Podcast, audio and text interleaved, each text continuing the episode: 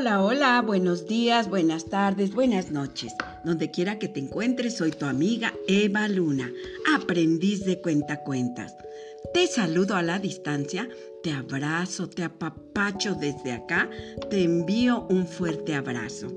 Te voy a apapachar más contándote una fábula mitológica titulada Midas y las orejas de burro, que dice así.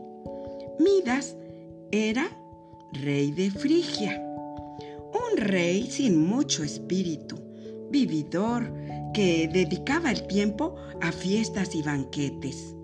Un día, Dioniso, el rey del vino, pasó con su séquito por el lugar.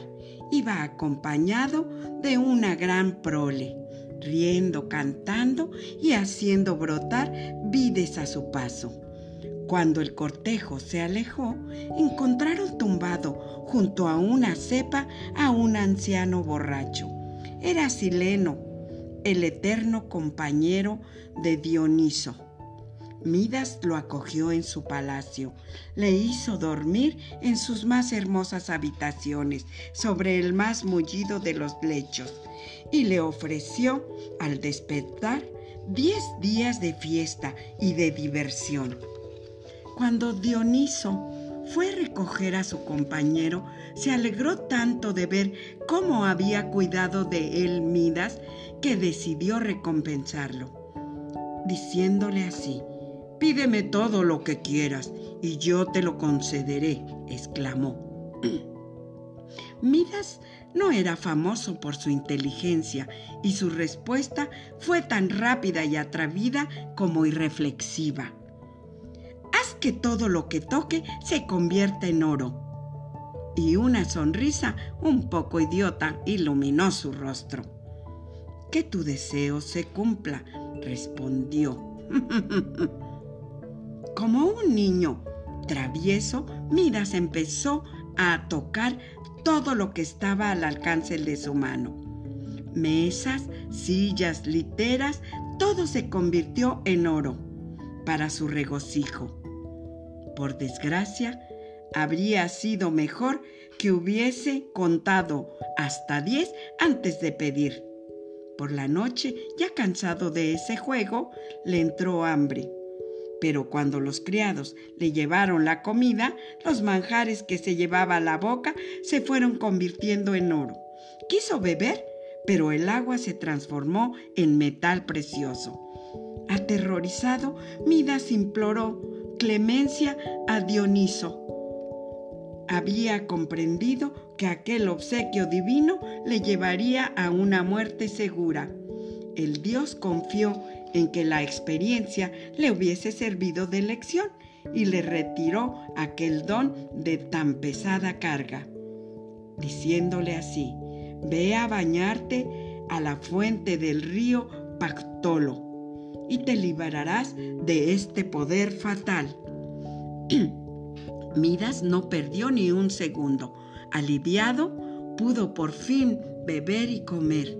Se asegura que es por eso que desde ese día el río Pactolo arrastra pepitas de oro.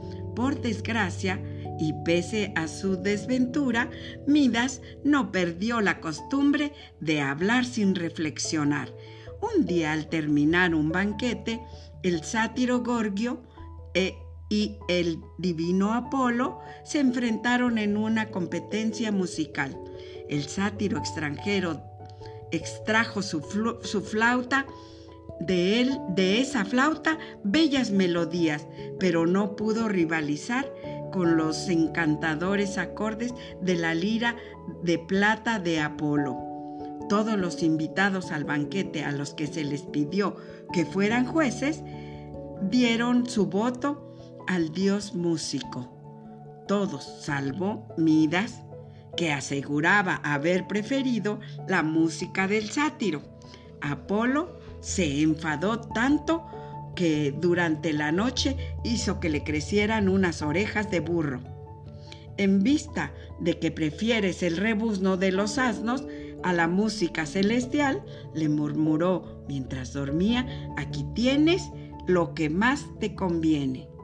Por la mañana, cuando Midas fue a mirarse ante el espejo para peinarse, ¡Oh! ¡Oh, qué sorpresa! Se asustó. ¿Cómo presentarme ante la gente provisto de unos apéndices como aquellos? No, no, no, no, debo encontrar otra salida. Así que se mandó confeccionar un gran gorro de fieltro. Por desgracia, los días, los días pasaron y su pelo creció, por lo que tuvo que decidirse a visitar a su barbero. Temía tanto que su secreto se divulgara que le hizo jurar por todos los dioses al barbero que guardaría silencio. De otro modo le dijo, haré que te corten la cabeza. El barbero vio las orejas de burro de Midas y se mordió la lengua durante meses, pero el secreto le pesaba terriblemente. Tenía que contarlo o sacarlo de adentro. Durante un sueño, el astuto Apolo le sugirió al barbero el modo de liberarse de aquella carga.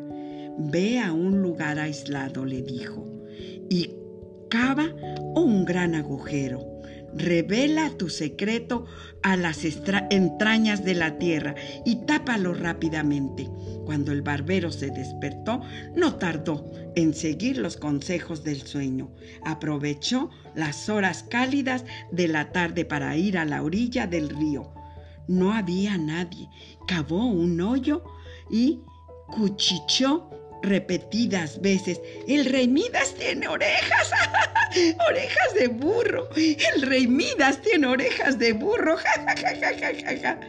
Después, aliviado, tapó el agujero. Pero en aquel mismo lugar, como por milagro, crecieron unos juncos. Y mientras el viento los agitaba, estos susurraban. El rey Midas tiene orejas de burro. El rey Midas tiene orejas de burro. Ay, ¿quién dice que Midas tiene orejas de burro? Midas no soportó aquella vergüenza y fue a esconderse de su desgracia en la espesura del bosque. Y colorín colorado, este cuento ha terminado. Adiós.